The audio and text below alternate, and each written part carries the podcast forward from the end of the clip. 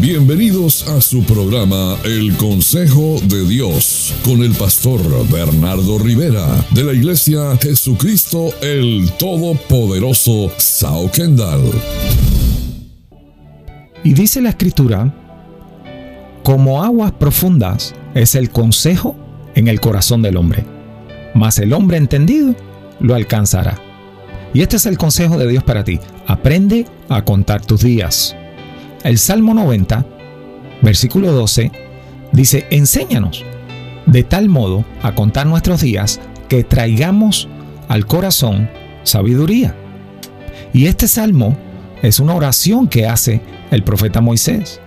Y hay muchos que les gusta contar sus días para tal vez cuando va llegando el cumpleaños. Hay quienes cuentan los días para algo importante, un viaje, las vacaciones. Y este encuentro de Moisés que, tuvo con Dios cuando la zarza estaba ardiendo cambió su vida para siempre. Desde ese día, los días de Moisés fueron días de milagros pero los días anteriores a ello eran días que pasaban sin propósito y sin importancia. Pero después de ese encuentro Moisés no quiso desperdiciar un día más. Enséñanos a contar bien nuestros días para que nuestro corazón adquiera esta sabiduría. Y hoy queremos hacer una raya espiritual en nuestra vida. Una raya es un de aquí en adelante. Una raya que marque un antes y un después. El Salmo 90 es la oración de Moisés y comienza reconociendo la grandeza de Dios. Luego reconoce la condición humana de pecado, de faltas. Después la debilidad y la fragilidad de nuestra vida.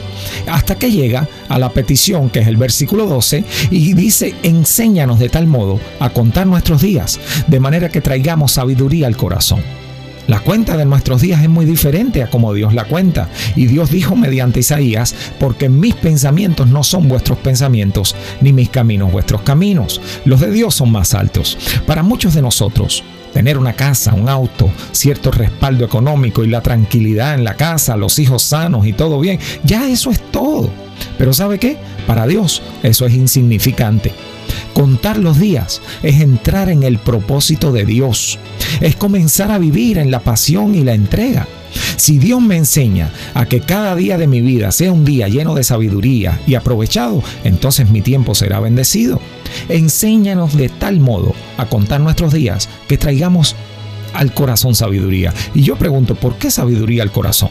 ¿Sabe qué? Salomón pidió lo mismo. Salomón le dijo al Señor, dame un corazón sabio y entendido. En el corazón es donde tienen lugar los sentimientos y las emociones que luego salen por la boca y se manifiestan en actitudes. Ah, entonces si mis sentimientos y mis emociones que a veces cuesta trabajo controlar son guiadas por la sabiduría, entonces mis días van a ser de provecho y de éxito. Los consejos para que mis días sean contados con sabiduría en el corazón. Consejo 1, aprovecha bien el tiempo. Efesios dice, mirad pues con diligencia cómo andéis, no como necios, sino como sabios, aprovechando bien el tiempo. Otro consejo, redime el tiempo. Consejo número 2. Colosenses dice, andad sabiamente para con los de afuera, redimiendo el tiempo. ¿Sabe qué sucede? Que redimir el tiempo es rescatar el tiempo, es liberarlo de aquello que lo tenía esclavizado. Y no podemos esclavizar nuestro tiempo con la gente de afuera. Ellos siempre te demandan que tú le dediques tiempo. Y ahí usted tiene que aplicarle sabiduría. No es que no ande con ellos, es que usted le aplique sabiduría al tiempo que anda con ellos para que pueda ser redimido. Y Dios le va a restituir todo el tiempo que malgastó para que usted lo pueda aprovechar. En los días del profeta Joel vinieron plagas de la langosta, el saltón, el revoltón, la oruga. Y Joel dio una palabra que dijo, y restituiré esos años en que vino toda esa plaga. Dios le va a devolver a usted cada uno de esos días, los días en que estuviste triste, en desespero. Y este es el consejo de Dios para ti. Aprende a contar los días. Te bendigo en el nombre de Jesús.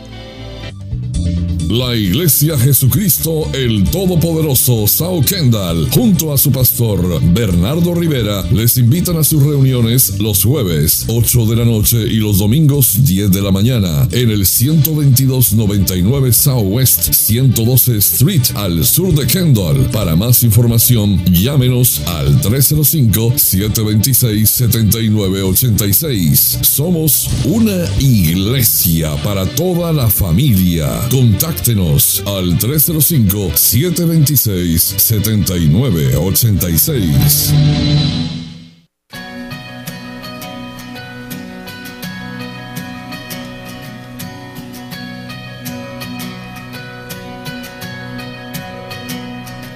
yo esté en el valle de la muerte y dolor, tu amor me quita todo temor si llego a estar en el centro de la tempestad. No dudaré porque estás aquí y no temeré.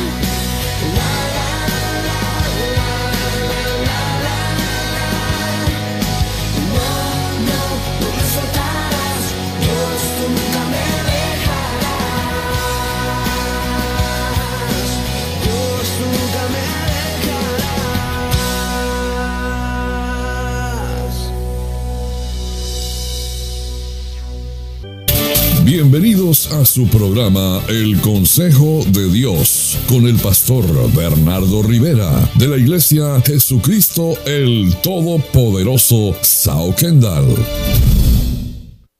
Y este es tu programa El Consejo de Dios.